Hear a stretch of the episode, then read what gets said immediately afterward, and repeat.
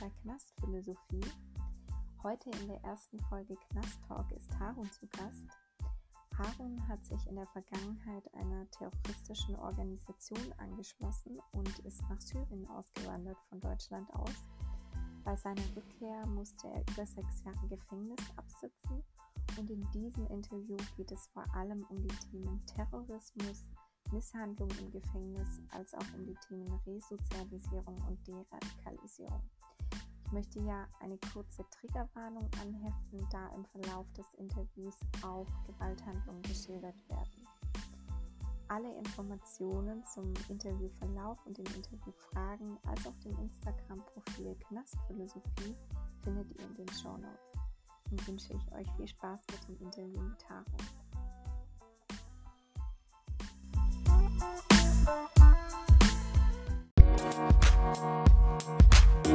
Mein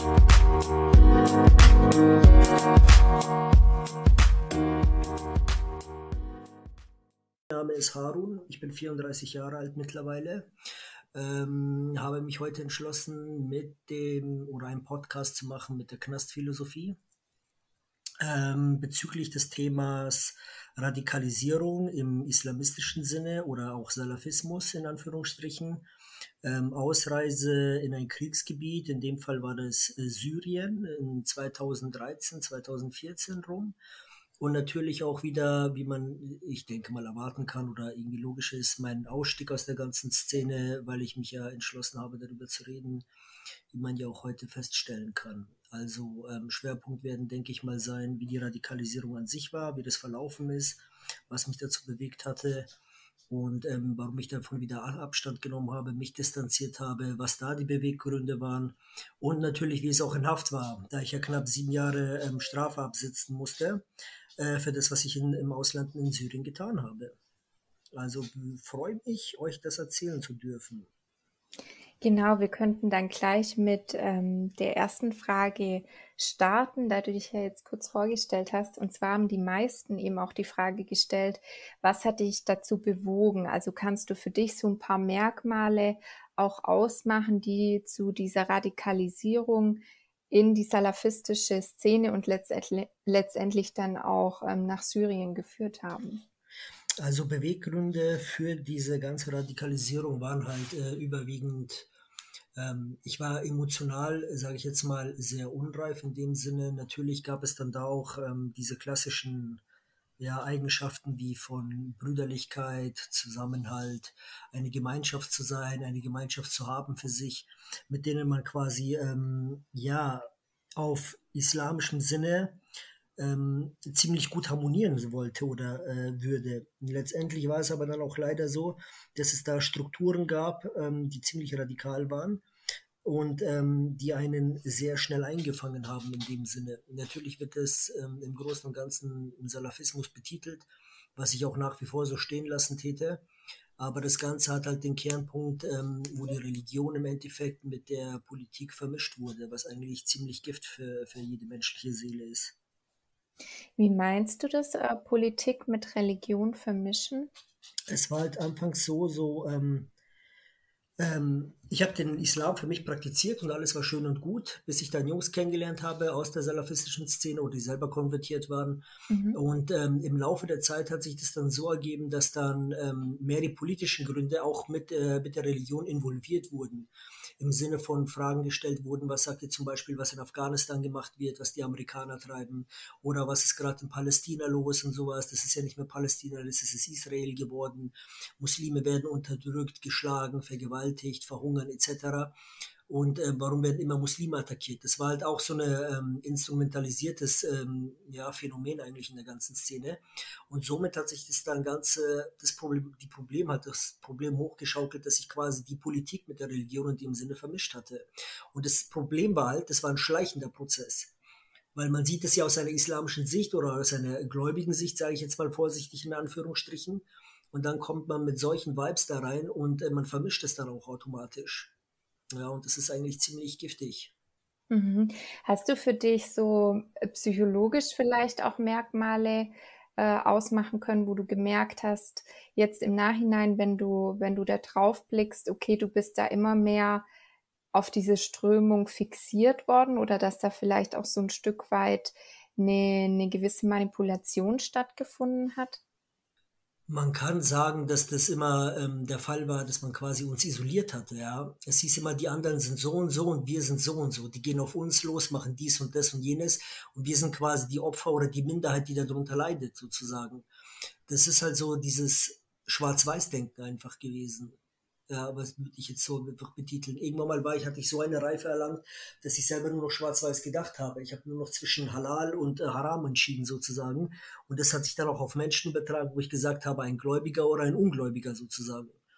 Und das waren halt mhm. halt immer solche üblen Geschichten eigentlich, weil man dann einfach ähm, die Menschlichkeit oder eine normale Perspektive, die Dinge zu betrachten, weggelassen hat. Okay, also dass du nur noch unterteilt hast in gläubig, ungläubig, Richtig. die gehören zu uns, die anderen sind mehr oder weniger Feinde. Absolut. Ja, man hat das immer so dargestellt, dass quasi das, was nicht so ist wie wir, ähm, der automatisch der Feind ist sozusagen. So habe ich das dann irgendwann mal für mich assoziiert. Und dann habe ich das auch so gelebt, wortwörtlich, wo ich gesagt habe, alles, was nicht so denkt und so ist wie ich, der gehört nicht zu mir so wortwörtlich und das ist der Feind da automatisch. Mhm. Du bist dann ja nach Syrien ausgewandert und hast ja auch eine gewisse Zeit in Syrien dann verbracht. Willst du da noch ein, zwei Sätze dazu sagen, wie diese Zeit in Syrien so ausgesehen hat und deine Auswanderung? Also die Auswanderung an sich ähm, kam durch Ereignisse, wo ich gegen meine Bewährungsauflagen widerrufen habe und auch einem Politiker gedroht habe, dass ich ihm den Kopf abschneide und so weiter. Ähm, letztendlich war es so, wo es zur Auswanderung kam, hatte ich eine, einen Kontakt äh, zu jemandem in Syrien auf Zufall über Facebook bekommen und so habe ich mich vernetzt gehabt und ähm, dadurch ging das Schleusen einfach automatisch durch, ehrlich gesagt. Das war halt ziemlich gut organisiert. Bei der Ankunft in Syrien selber im Laufe der Zeit, wo ich äh, bestimmte Häuser durchgegangen bin oder so Einstiegshäuser, Trainings absolviert habe, gab es in der Zeit in Syrien an sich selber, von dem immer so gerne gepredigt wurde und ähm, erzählt wurde von Brüderlichkeiten und Zusammenhalt und dies und das, das alles gab es absolut gar nicht. Das, das ist einfach nur Fake. Das war einfach nur gelogen wortwörtlich. Jeder hat fast jeden gehasst so. Es haben sich sogar untereinander Gruppen gebildet gehabt. Die Ägypter mit den Ägyptern, die Marokkaner mit den Marokkanern. Bisschen großflächiger, die Araber mit den Arabern, die Deutschen mit den Deutschen, die Tschetschenen mit den Tschetschenen. Das hat sich alles schon dort so ges gesplittet. Und das, obwohl wir in einer Gruppierung selber waren, untereinander. Daher dieses ganze äh, gepredigte Zeug und so von wegen, ja, da ist es so, da ist es dies, da ist es das, ist alles stunken und erlogen, ehrlich gesagt. Ja, definitiv. Also hast du dort dann einfach gemerkt, dass die, das, was sie nach außen getragen haben für eine Botschaft, dass das einfach nicht für dich der Wahrheit entspricht, wo du dann letztendlich dort warst? Absolut nicht. Ähm, wir haben Sachen getan und so, die waren islamisch gar nicht mehr vertretbar, jetzt mal abgesehen vom Krieg, weil es gab ja auch Regelungen, an denen man sich halten muss in Kriegssituationen nach islamischem Sinne und ähm, der, das hat nicht stattgefunden einfach. Auch ich habe mich verändert gehabt eine Zeit lang, habe dann Scheiße gebaut, angefangen in Häuser reinzugehen, äh, um zu schauen, ob ich da was plündern kann und alles. Und das hat sich dann ausgeweitet auf alle, bis dann ein paar gesagt haben, so, hey, du musst aufhören damit, das ist nicht richtig, was wir machen, wo ich dann wieder einen Rückzug gemacht habe von der ganzen. Aber auch untereinander, so, wenn Leute oder andere äh, Kämpfer Hunde getreten haben, weil sie gesagt haben, aus religiösen Gründen, sie sind unreine Tiere und so weiter, sie dürfen nicht mit uns in einem Haus sein vor allem diese Hunde waren verstört, die wollten nur wegen dem ganzen Krach mal der Menschlichkeit ran und alles. Und ich habe da halt kein Problem damit gehabt. Und so habe ich dann auch Stress mit meinen eigenen Leuten gehabt, wo dann ungefähr so 20 Leute gegen mich waren. Ja, und ich bereit war, mich mit 20 Leuten zu, zu schlagen oder mich zu fetzen, nur wegen einem Hund sozusagen, ja.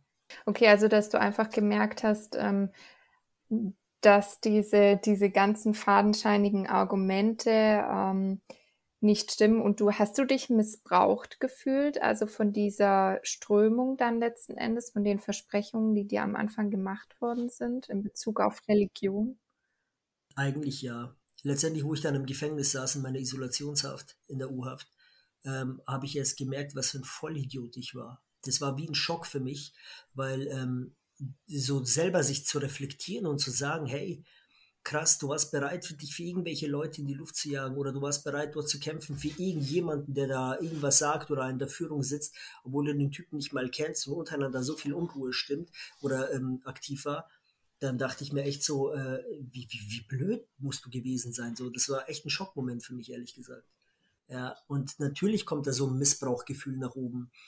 Und dadurch kam auch Hass gegen, äh, gegen dieses Ganze von meiner Seite auch wieder hoch, ja. Ähm, obwohl ich das vermieden, vermeiden wollte. Aber seitdem ich das gemerkt habe, was die psychisch und menschlich mit mir gemacht haben im Sinne meiner Religion, auch wenn ich selber ein bisschen dazu beigetragen habe, ähm, habe ich absoluten Hass gegen die heute noch genauso wie damals. Ja, wo siehst du da für dich? Also ähm, ein Stück weit dieses Thema, aber was habe ich selber so dazu beigetragen, beziehungsweise warum bin ich in diese Falle getappt oder habe damit so resoniert? Weißt du, wie ich meine? Ja, das Ding ist, weil, wenn ich sage, ich habe mich, äh, ich habe das beigetragen, ich war ja aktiv dort mit dabei. Ich habe Korane verteilt hier schon in Deutschland, habe dann angefangen, Leuten zu drohen, habe Scheiße gebaut. Also ich habe ja auch was dafür getan, sozusagen, um in dieser Hierarchie oder in dieser Gruppierung oder in diesem Sektenverhalten da ein bisschen nach oben zu kommen vom, vom Prestige her, was ich auch letztendlich geschafft habe. Meine Videos waren sogar in Syrien bekannt, sozusagen, wo ich dort angekommen bin unter den ganzen Kämpfern oder unter vielen, sagen wir es mal so, was mich dann schon so ein bisschen schockiert hat, aber ich habe es halt positiv betrachtet. Und ähm, allein, dass ich mich schon daran beteiligt habe, macht ja schon was aus. Und entschuldige dieses Gequieke hier im Hintergrund, das ist mein Hund, ähm, der tut gerade mit seinem äh, Quetschi spielen und der quiekt halt so ein bisschen. Okay, alles gut. Ich habe dir ja geschrieben ähm, zum Thema Sucht als destruktiver Lernprozess, dass ja in den Kreisen die Sucht zu sehen auch jetzt zum Beispiel fanatische Ideologien in diesem Bereich von Verhaltenssüchten fallen. Wie weit kannst du dich damit identifizieren, dass du sagst, äh, dass diese Ideologie hatte auch Suchtcharakter oder hast du dich so, so gefühlt im Nachhinein, dass du denkst, okay, da ist irgendwas passiert, was einfach auch einen destruktiven Leidensdruck irgendwie heraufbeschworen hat? Man kann sagen, es hat einfach das Negative sehr weit hochgepusht, so ansuchtmäßig, sage ich jetzt mal. Man hat halt Konfrontation gesucht und das hat halt geholfen. Und ich habe halt viele Leute erlebt, zum Beispiel, die aus ähm, Drogenverhältnissen da waren, ziemlich viele aus kriminellen Verhältnissen vorrangig da waren und so, also ihrer voriger Zeit, die sich dann immer mal dieser Sekte angeschlossen haben und da Fuß gefasst haben. Aber das war ja nichts anderes, ähm, äh, Kriminelles, wieder mit einer Ideologie vermischt, die das Ganze nochmal, ähm, ich, ich sag mal, auf High-Class-Niveau bewegt hatte. Das war ja Krieg absolut. Da hieß es nur noch entweder er oder ich, so nach dem Motto. Und irgendwie denke ich, das hat auch irgendwo dieses Machtgefühl irgendwo befriedigt eines Menschen, so im Allgemeinen. Weil ähm, alleine, wenn du da in voller Montur rumläufst, Granaten bestückt, Munitionsbestückt, deine AK oder Raketenwerfer in der Hand, das macht schon was aus mit dir. Ja, definitiv. Okay, also würdest du sagen, dass bei dir eigentlich schon viel mit unterdrückter Emotion und Gewalt irgendwie vorhanden war, du aber mehr oder weniger dann durch diese Ideologie eine Legitimation bekommen hast, dass du das Gefühl hattest, du kannst es dadurch fokussiert ähm, nach draußen Einsetzen. lassen, genau, ja. und es ist aber in Ordnung. Absolut. Weil du musst es dir so vorstellen, anfangs war es ja nicht so. Erst wo ich dieses Ganze, anfangs war das mit der Religion ja wunderbar, aber irgendwann mal hat sich das vermischt mit der Politik und dann kam auch wieder Hass hoch so in mir. So, warum machen die das mit Muslimen und so? Es wurde ja gehetzt innerhalb der, äh, dieser Sekte, sage ich jetzt mal so, ja. Durch Prediger wie Pierre Vogel, der ziemlich ja bekannt ist, Abu Dujana, Abu Abdullah, Sven Lau etc. und so weiter. Und dann kamen nochmal die dschihadistischen Gruppen dazu. Die haben uns dann quasi wortwörtlich das Ticket gegeben für die Legitimation, ähm, aggressiv gegen Menschen zu sein, sie auch zu töten, weil es keine Menschen sind in unserem, in unserem System sozusagen oder in unseren Augen so dargestellt. Und somit hatte ich dann quasi eine legitime Fahrt oder ein legitimes, ähm, ja, einen legitimen Zugang zu sagen, hey, ich kann Scheiße bauen, wortwörtlich, in dem Sinne Menschenschaden, ähm, aus religiösen Gründen, weil ich davon überzeugt bin, dass das keine ähm, Menschen sind, die es würdig sind, weiter zu leben oder sowas etc. Ja. Mhm, mhm. Aber ich habe persönlich für mich halt immer darauf geachtet, so, ähm, dass es, wenn es in Kriegssituationen war, so, dass es gerecht ist. Also nicht auf Frauen und Kinder loszugehen oder auf Unschuldige, auf Ältere, das war nicht meine Intention. Natürlich hat das der IS praktiziert. Ich persönlich habe mich von sowas generell ferngehalten, weil es noch nie meine ähm, Richtung war. Mir ging es immer so um den Kampf Mann gegen Mann, so eins gegen eins.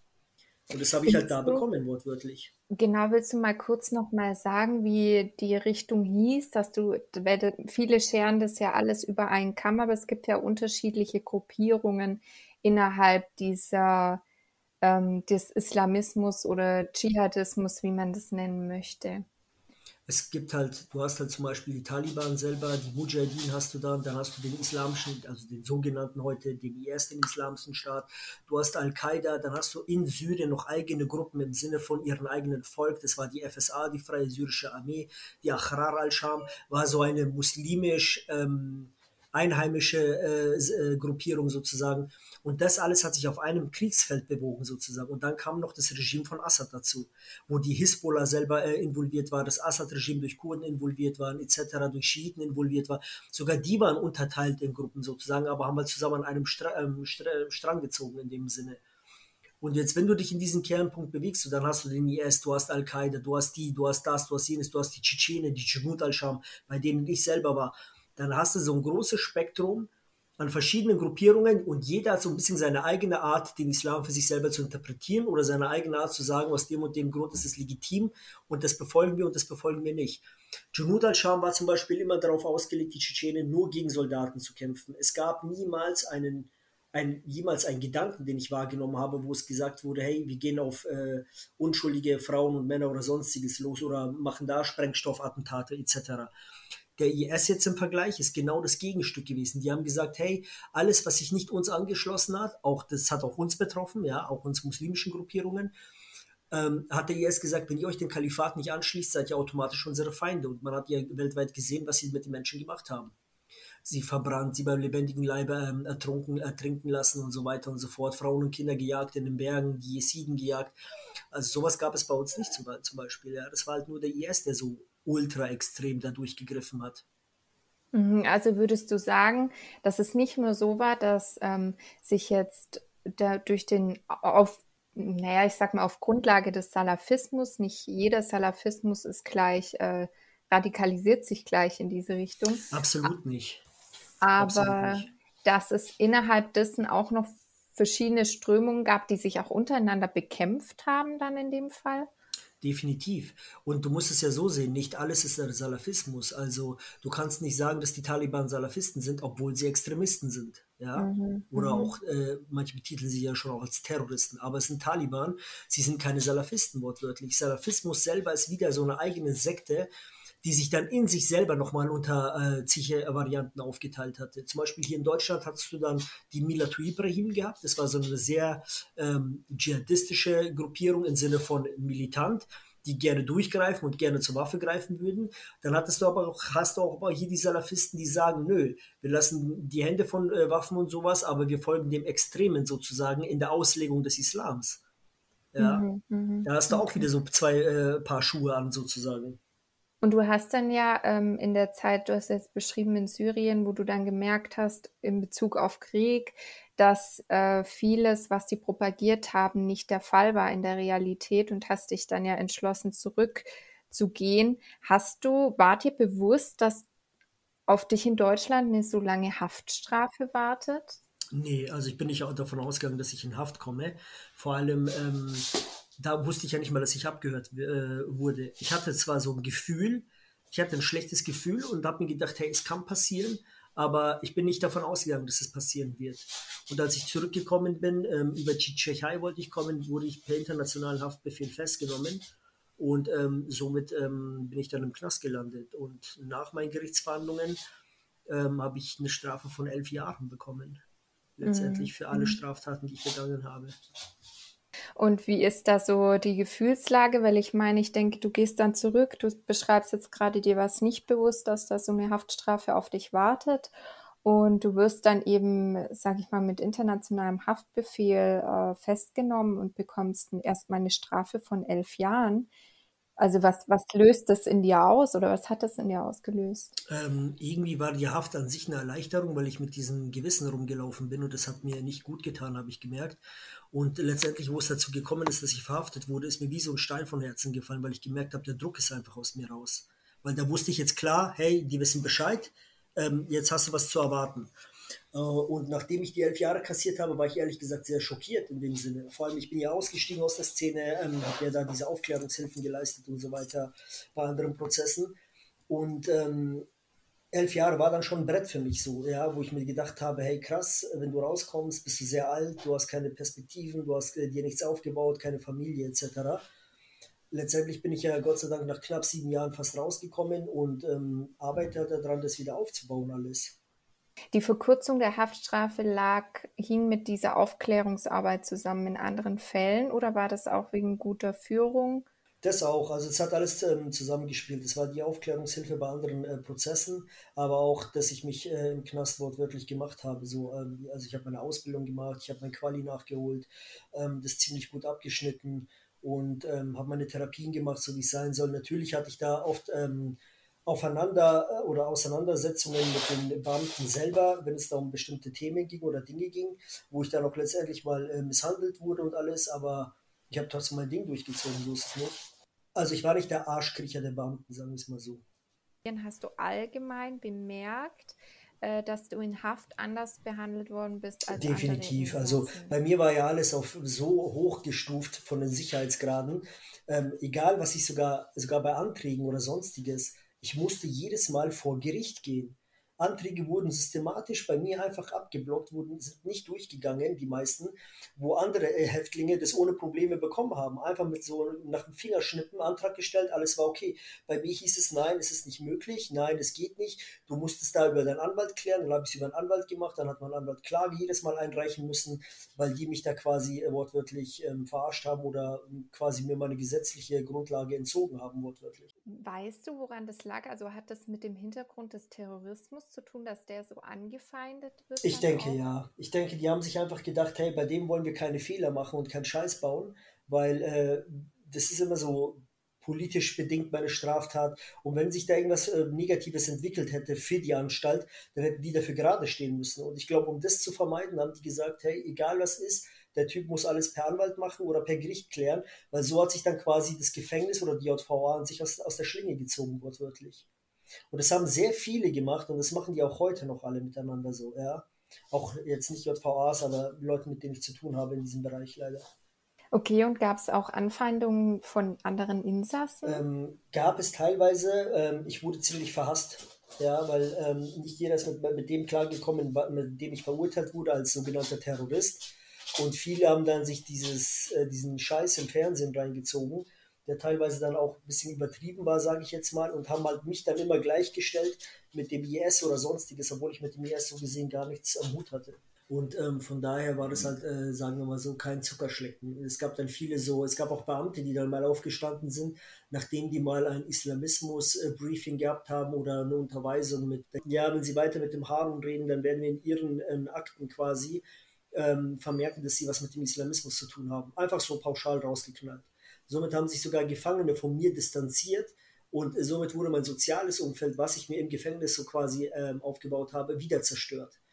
Ja, also man hat mich versucht zu isolieren und äh, kaputt zu machen auf äh, ja, beste Art und Weise, sagen wir es mal so. Und du hast ja auch gesagt, du hast im Gefängnis Misshandlungen erlebt, wo du auch rechtlich vorgegangen bist. Willst du da mal kurz drauf eingehen? Es gab zwei Fälle äh, bezüglich der Misshandlung ähm, seitens der Beamten. Ähm, einmal habe ich mich nach einem Besuch geweigert, äh, mich auszuziehen, weil es dafür eigentlich gar keinen Grund gab, äh, weil ich mit Drogen oder sowas nichts zu tun habe.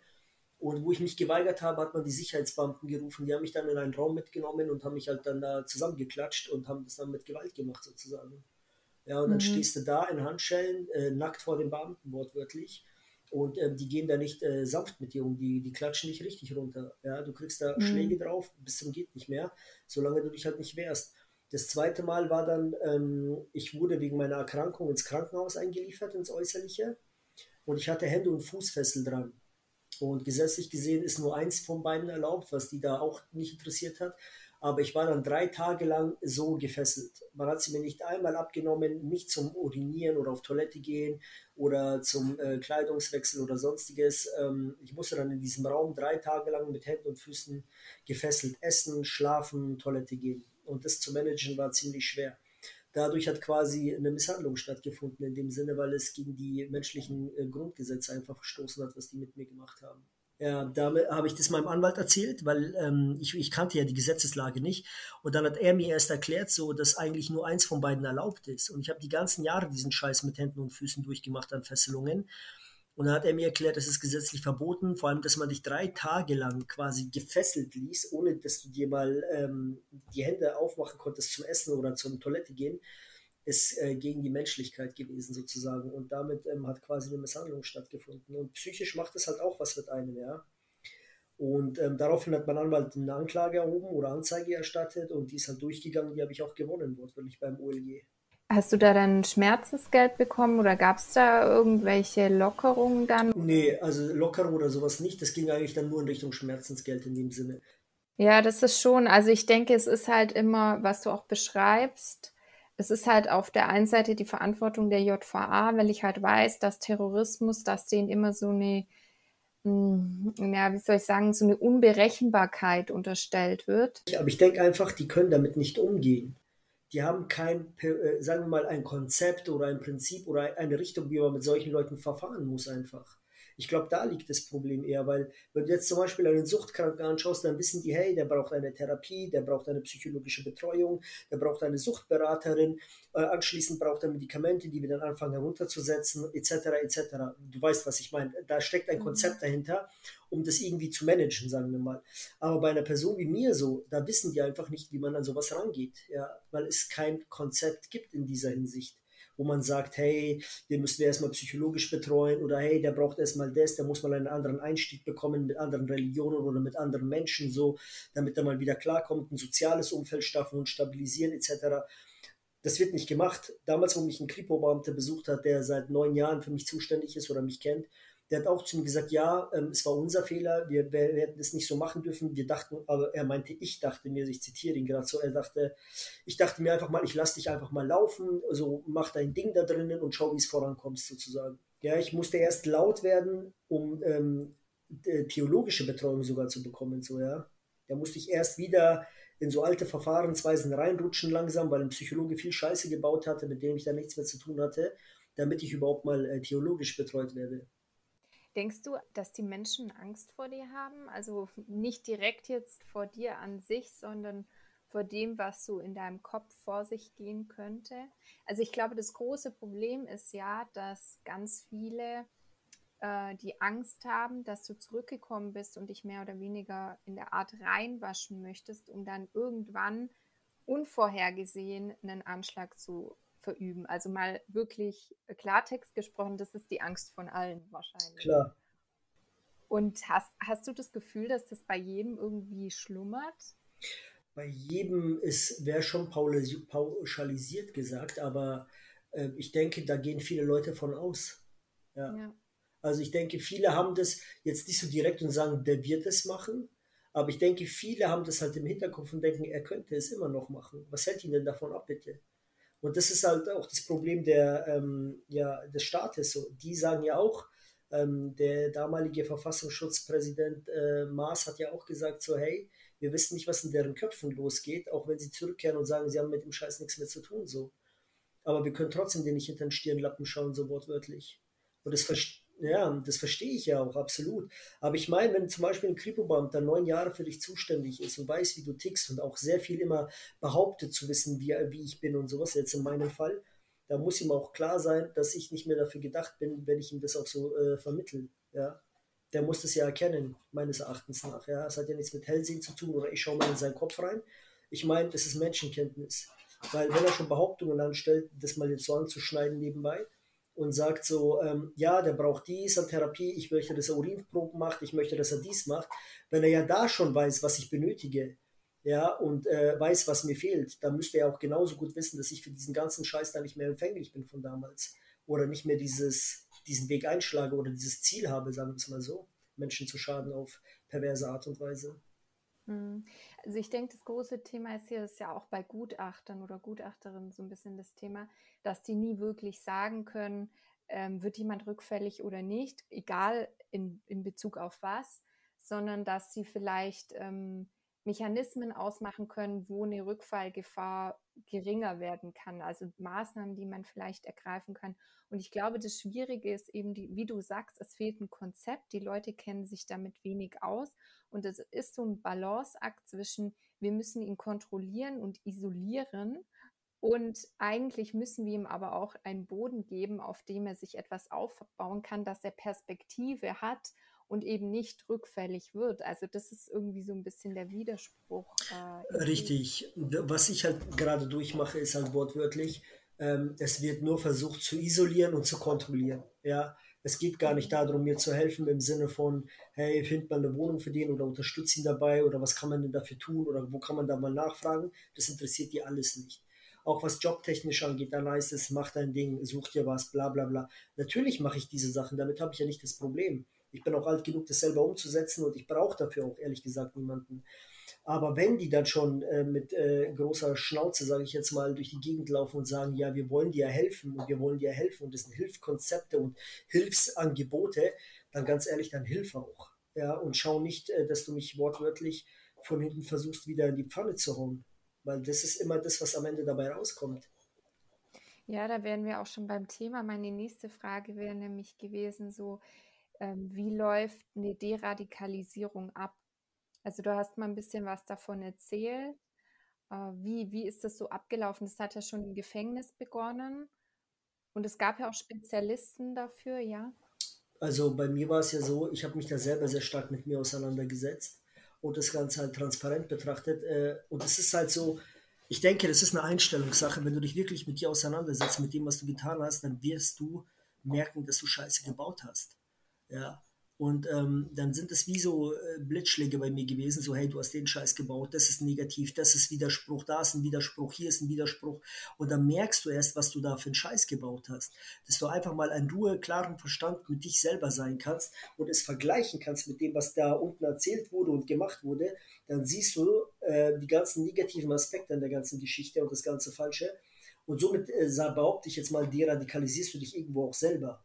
Ja, Natürlich ploppt irgendwann mal wieder was hoch, so ein alter Gedankengang, der einfach aus dem Nichts kommt, weil es einfach wie, eine, äh, wie ein Reflex ist sozusagen. Aber er ist nicht so stark bei mir, dass ich sage, boah, an den klammer ich mich jetzt wieder. Genau so und so ist es. Weil ähm, das wäre dann wieder diese altes, das alte Muster und dieses die alte Denkweise, die halt einfach verkehrt ist. Und somit habe ich für mich gesagt, weiß ich, wie ich mich zu deradikalisieren habe oder wie ich es geschafft habe, besser gesagt. Und äh, natürlich gibt es dann noch diesen theologischen Aspekt, der eine große Rolle für mich persönlich gespielt hat, der mir auch dann sehr weitergeholfen hat, weil es meine Denkweise, äh, die mir so in den Kopf gekommen ist über den Islam, äh, bestätigt hatte, wortwörtlich. Also nachdem ich mich halt ähm, deradikalisiert habe oder mich damit persönlich auseinandergesetzt habe. Und da habe ich erst gemerkt, wie meine Religion für mich zu verstehen ist, im Gegensatz wie zu den Salafisten. Und ähm, so seitens von, sagen wir mal, Deradikalisierungszentrum vom LKA, da kommt gar nichts. Das ist nur, ich glaube, das ist auch nur so Schau und Überwachung. Mehr ist es eigentlich gar nicht. Aber du hast so einen Theologen oder einen zur Seite gestellt bekommen? Ja, den hatte ich mal. Ähm, also mit dem habe ich momentan auch nichts mehr zu tun, weil ähm, es theologisch gesehen keinen Bedarf mehr gibt. Aber den habe ich zur Seite bekommen, ja, wo ich dann so ein bisschen laut wurde, in Anführungsstrichen, und gesagt habe, hey, ich brauche das jetzt. Es wird Zeit, weil ich nicht mehr weiterkomme habe ich den zur Seite gestellt gekriegt und äh, mit dem habe ich dann auch im Gefängnis schon arbeiten können und alles. Ja, und ähm, der hat mir dann auch äh, Bücher mal gebracht und ich durfte die lesen und die haben mir auch sehr weitergeholfen, ja, weil es vieles bestätigt hatte, was ich gedacht habe, aber vieles auch an Wissen erweitert hat, äh, vor allem sehr viel an Wissen erweitert hat, was das angeht. Denkst du, wenn du dich darauf eingelassen hast, dass äh, das auch mit reingespielt hat, darin, dass sie dich früher entlassen haben? Ähm, ich denke nicht. Nee. Ich denke, nee, ich denke, ich, ich kann es mir nicht vorstellen, weil es war ja eine Sache, die ich haben wollte mhm. und ähm, die nicht ähm, angesetzt wurde oder verlangt wurde seitens ähm, ja, ähm, irgendwelcher Gutachter oder sonstiges. Das war mir ein persönliches Anliegen, mich damit auseinanderzusetzen. Und ähm, ich denke jetzt nicht, dass das dazu beigetragen hat, aber es wurde sehr positiv bewertet. Ja, dass sie gesagt haben, hey, der setzt sich damit auseinander und nimmt diese Hilfe, Hilfemaßnahme an, sozusagen, vom VPN. Äh, ich habe jetzt mal noch eine Frage, die ich mir sehr oft gestellt habe. Bei mir aufgefallen ist, dass es einfach eine sehr hohe Rate an Konvertierungen zum Islam im Gefängnis gibt, die dann auch sehr mhm. nah am Salaf äh, Salafismus angegliedert sind. Und da würde ich gerne dich fragen, wie du das erlebst. Also ob du das wahrgenommen hast, dass wirklich auch eine Rekrutierung von Insassen in Bezug auf einen kritischen Salafismus im Gefängnis, dass es den gibt. Also bei mir äh, in dem Gefängnis in Straubing, wo ich war, war das äh, Gott sei Dank nicht der Fall. Mhm. aber man hat das immer so ein bisschen verfolgen können. So, wenn ich mal ähm, in anderen Gefängnissen war, wegen Gerichtsverhandlungen längere Zeit, dann hast du auch ähm, zum Beispiel den Bonner äh, Bahnhofbomber, der am Bonner Bahnhof oder am Kölner Bahnhof eine Bombe zünden wollte, ein Konvertierter. Den habe ich dann auch mal auf dem Pausenhof gesehen oder auf, was heißt Pausenhof, ja, aber auf dem Freiganghof gesehen, der dann versucht hatte, äh, einen anderen ähm, ja, zum Islam zu bekehren, sozusagen. Ja und ihm gesagt hatte, diese klassischen, diese klassischen Dinge, so, ja, du bist doch Moslem und bla bla bla, hör auf zu rauchen, das schadet dir und so weiter und so fort und so einen ganzen Müll. Also das gibt es dann schon so. Und äh, im Gefängnis sind dann viele Leute anfällig dafür. Nicht im Sinne von, weil sie jetzt halt radikal werden wollen. Die wissen ja selber nicht, dass sie radikal werden, aber sie sind halt anfällig dafür, weil sie keine Perspektiven da drin haben.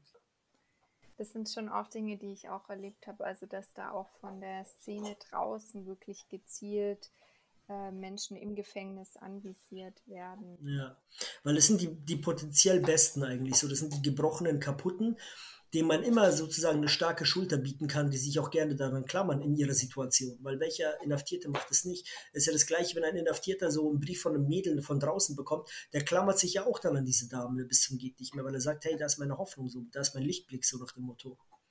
Vielleicht auch, ich finde die Überleitung ganz schön so zum Thema, weil wir ja auch äh, differenzieren wollen zwischen Islam und Terrorismus, weil das ist ja nicht dasselbe. Da wird ja dann auch viel über einen Kamm geschert.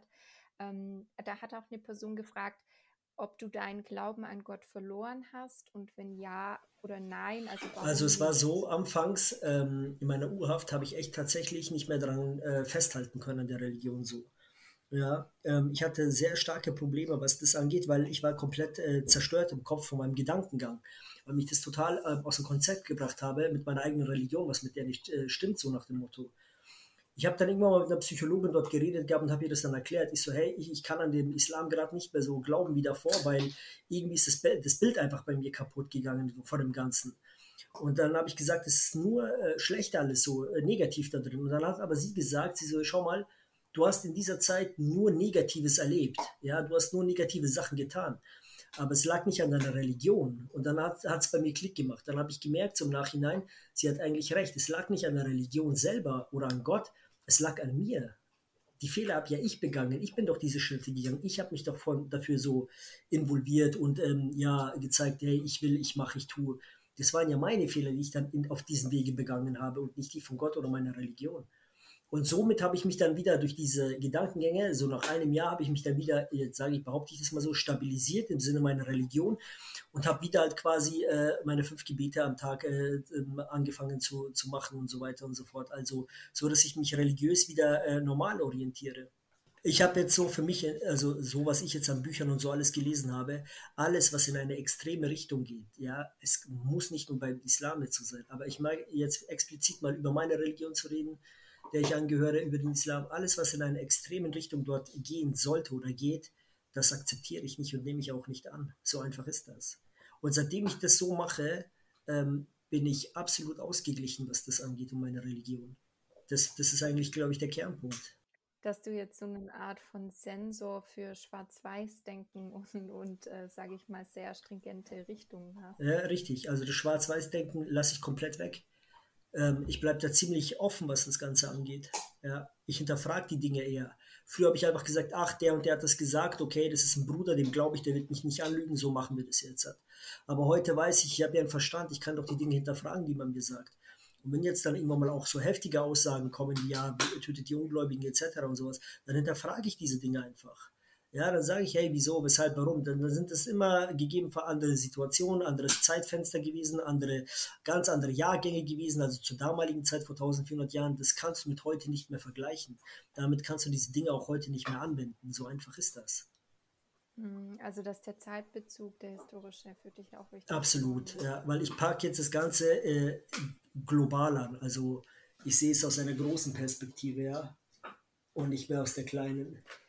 Und hat dir die Haftstrafe bei der Deradikalisierung geholfen? Also, dass man dich da so quasi, ähm, ja, verurteilt hat, eingesperrt hat. Hat dir das geholfen oder sagst du eher, es war kontraproduktiv? Ich würde sagen, es war einerseits hilfreich für meine Situation. Ich weiß nicht, ob das auf andere zutrifft, weil ich konnte, wie gesagt, Quali nachholen, mich mit mir selber auseinandersetzen, meine Ausbildung machen und so weiter. Ähm, das war schon hilfreich für mich, weil ich das gebraucht habe natürlich.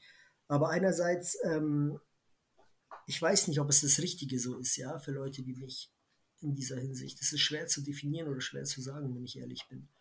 Es ist nicht leicht zu sagen, ja, es war ähm, gut oder es war auch schlecht sozusagen. Es hat von beiden etwas einfach gehabt. Das ist das gleiche, wie wenn, ich, wenn mir jetzt die Leute sagen, bereust du es im Krieg gewesen zu sein, dann sage ich, ja, natürlich bereue ich das, aber ich kann auch sagen, ich habe davon, äh, klingt zwar schlecht, aber damit bin ich auch vorsichtig, ich habe auch leider aus diesem Negativen dort was Positives ziehen können.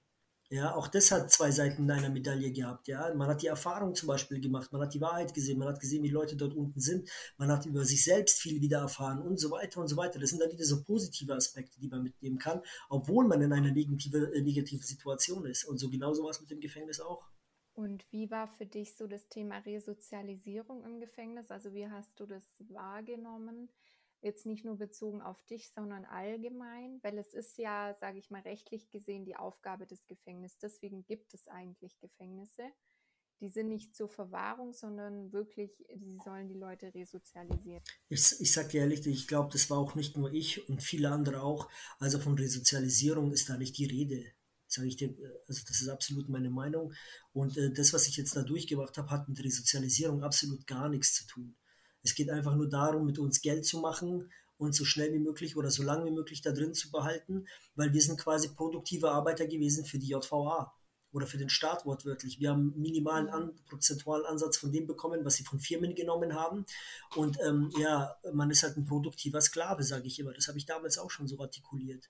Und es ist genauso. Ähm, ich meine, mit was soll mich das resozialisiert haben? Dass die mir jetzt halt Angebote stellen, wie mach deine Ausbildung oder deine Therapie.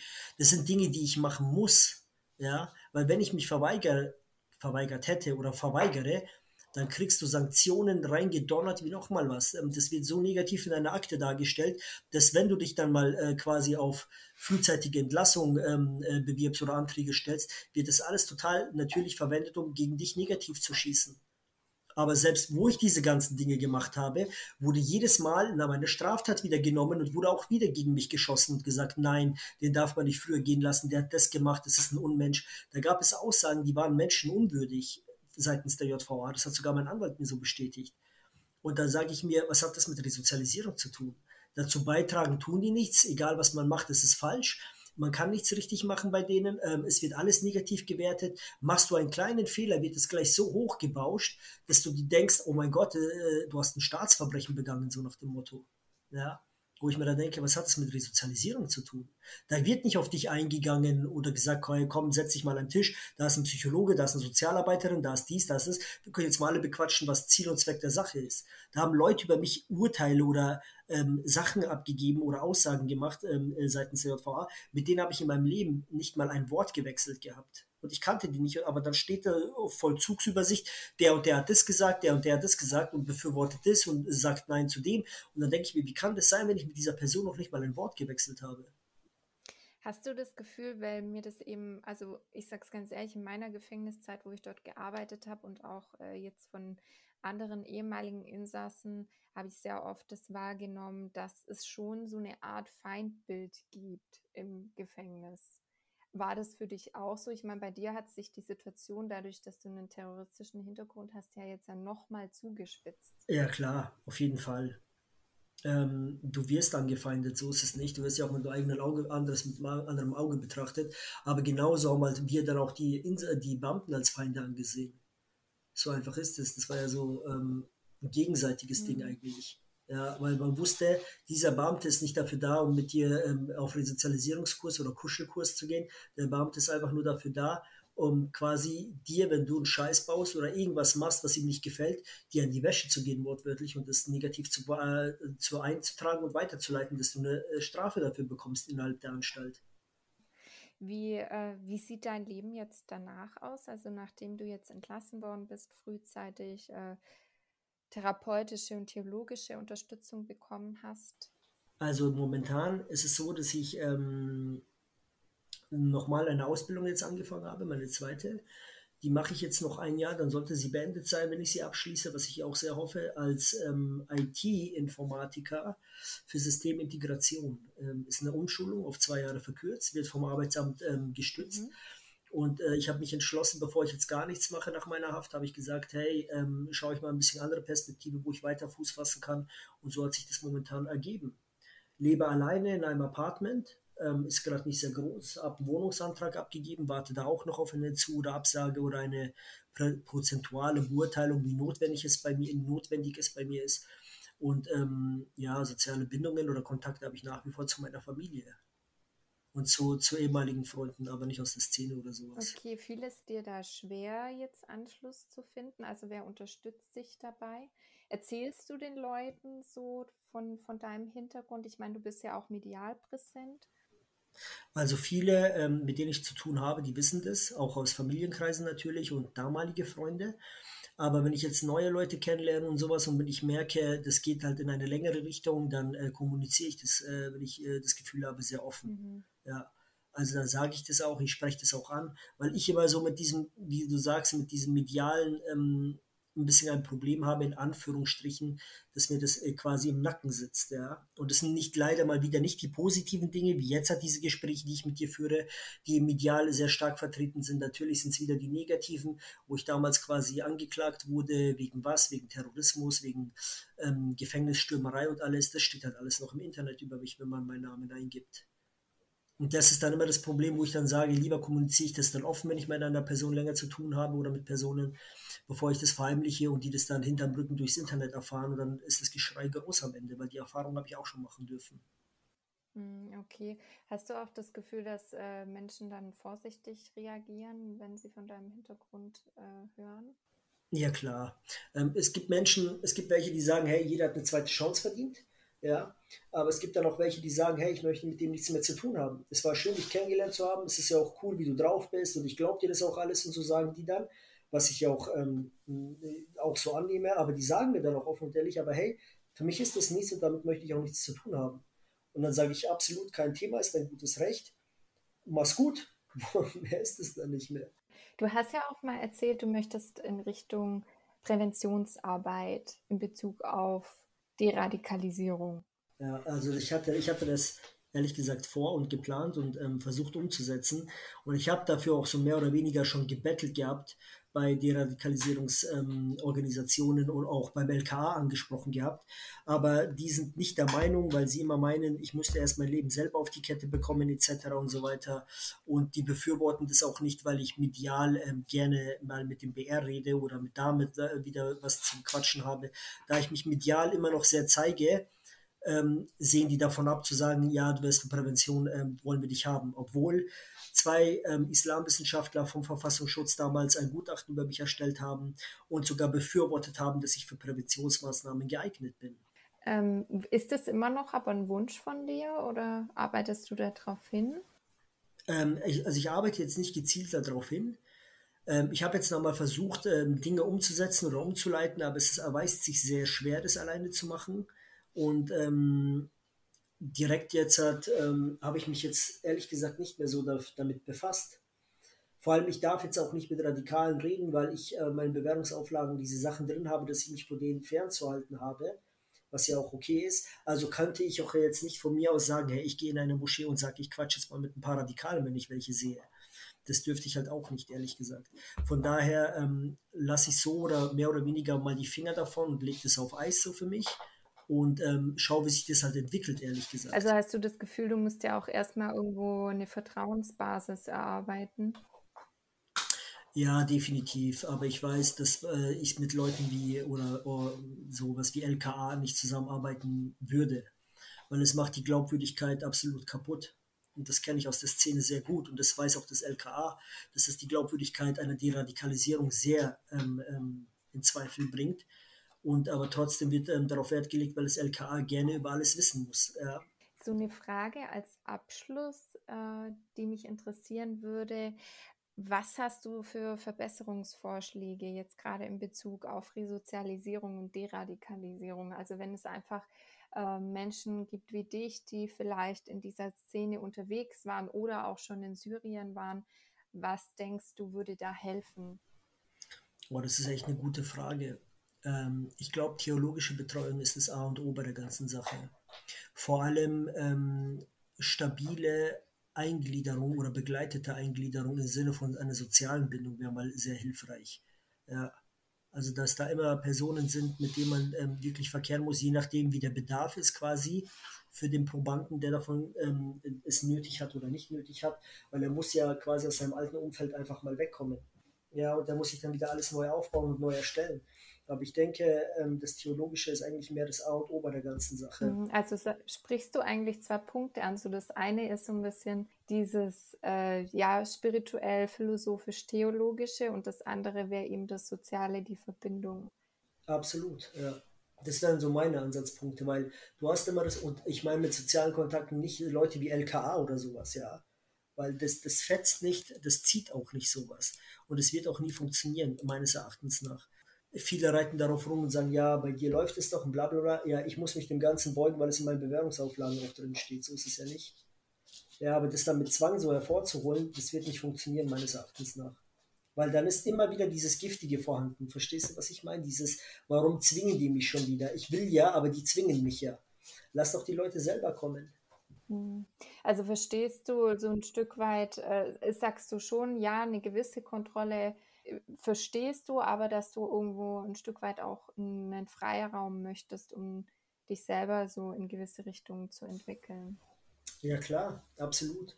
Weil ich verstehe ja schon die Kontrolle, wenn ich da ähm, hier Meldeauflage habe und alles und Gespräche führen muss, das verstehe ich ja alles. Aber da sollte schon mehr Freiraum sein in der ganzen Hinsicht meines Erachtens nach. Also so würde ich das sehen. Ich denke mal, das ist eigentlich eine bessere Alternative. Mhm. Glaubst du, dass es noch mehr Aufklärung auch bedarf über dieses Thema, gerade auch im Gefängnis? Oh ja, definitiv. Weil ich meine, da lauft, das ist ja so klassisch, die laufen da rum, da kommt zum Beispiel ein Ahmad Mansour vorbei und erzählt dann was und dann drehen alle am Rad, alle Beamten und denken, oh mein Gott, jeder ist ein potenzieller äh, Gefährder und ist dafür empfänglich und alles. Ich meine, so wie du jetzt die Fragen gestellt hast, dass es da verschiedene Gruppierungen gibt innerhalb des Salafismus, wo man darauf achten muss, das sind solche Kernpunkte, wo ich sage, auf sowas muss Wert gelegt werden. Ein bisschen das theologische Aufarbeiten. Natürlich ist es nicht leicht, weil man auch einem Imam, nicht jedem Imam vertrauen kann, äh, so wie ich das von Bayern kenne, weil nur Bayern so irgendwie komischerweise ist. Aber es muss irgendwann mal sein und es ist eigentlich, äh, ich glaube, die einzige Möglichkeit. Also dann danke ich dir auf jeden Fall mal für das Gespräch. Es gibt noch tausend Fragen, die ich dir stellen würde, aber wir sind schon bei 55 Minuten. Und ich habe auch schon einige Fragen, die andere gestellt haben, weggelassen, weil ich so den Fokus wirklich auf Resozialisierung, Deradikalisierung legen wollte. Äh, das kann man ja noch nacharbeiten. Genau, also ich denke, es finden sich auf jeden Fall noch, ähm, ja, sage ich mal, Punkte, wo man vielleicht sich ein bisschen connecten kann und über das Thema austauschen kann. Und auf dann danke Fall. ich dir auf jeden Fall fürs Gespräch und wünsche dir für deine Zukunft alles Gute. Gerne. Ganz kurz darf ja. ich noch was sagen, das müsstest du bitte mit reinnehmen. Ähm, ich soll ein paar Jungs grüßen. Das wäre einmal der Domi, der Justin, der Robert und die komplette andere Crew. Ich weiß jetzt nicht, ob die wollen, dass ich ihren Namen erwähne. Aber die Jungs muss ich auf jeden Fall grüßen, weil die das ähm, hören. okay, dann liebe Grüße an Domi, Justin und die andere Crew. Thank